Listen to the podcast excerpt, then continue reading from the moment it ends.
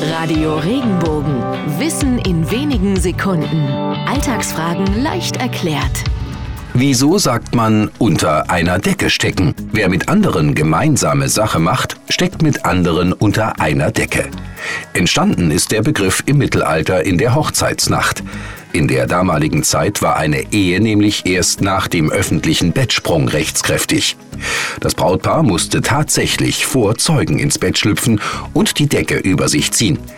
Da das Ehepaar nun also gemeinsame Interessen verfolgte, es miteinander vertraut war, galt die Trauung als vollzogen. Im Laufe der Zeit änderte sich die Bedeutung des Begriffs vom Verheiratetsein hin zu gemeinsame Sache machen.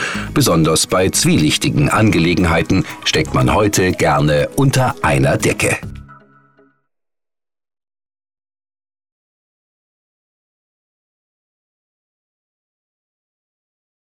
Wenn dir der Podcast gefallen hat, bewerte ihn bitte auf iTunes und schreib vielleicht einen Kommentar. Das hilft uns sichtbarer zu sein und den Podcast bekannter zu machen. Dankeschön.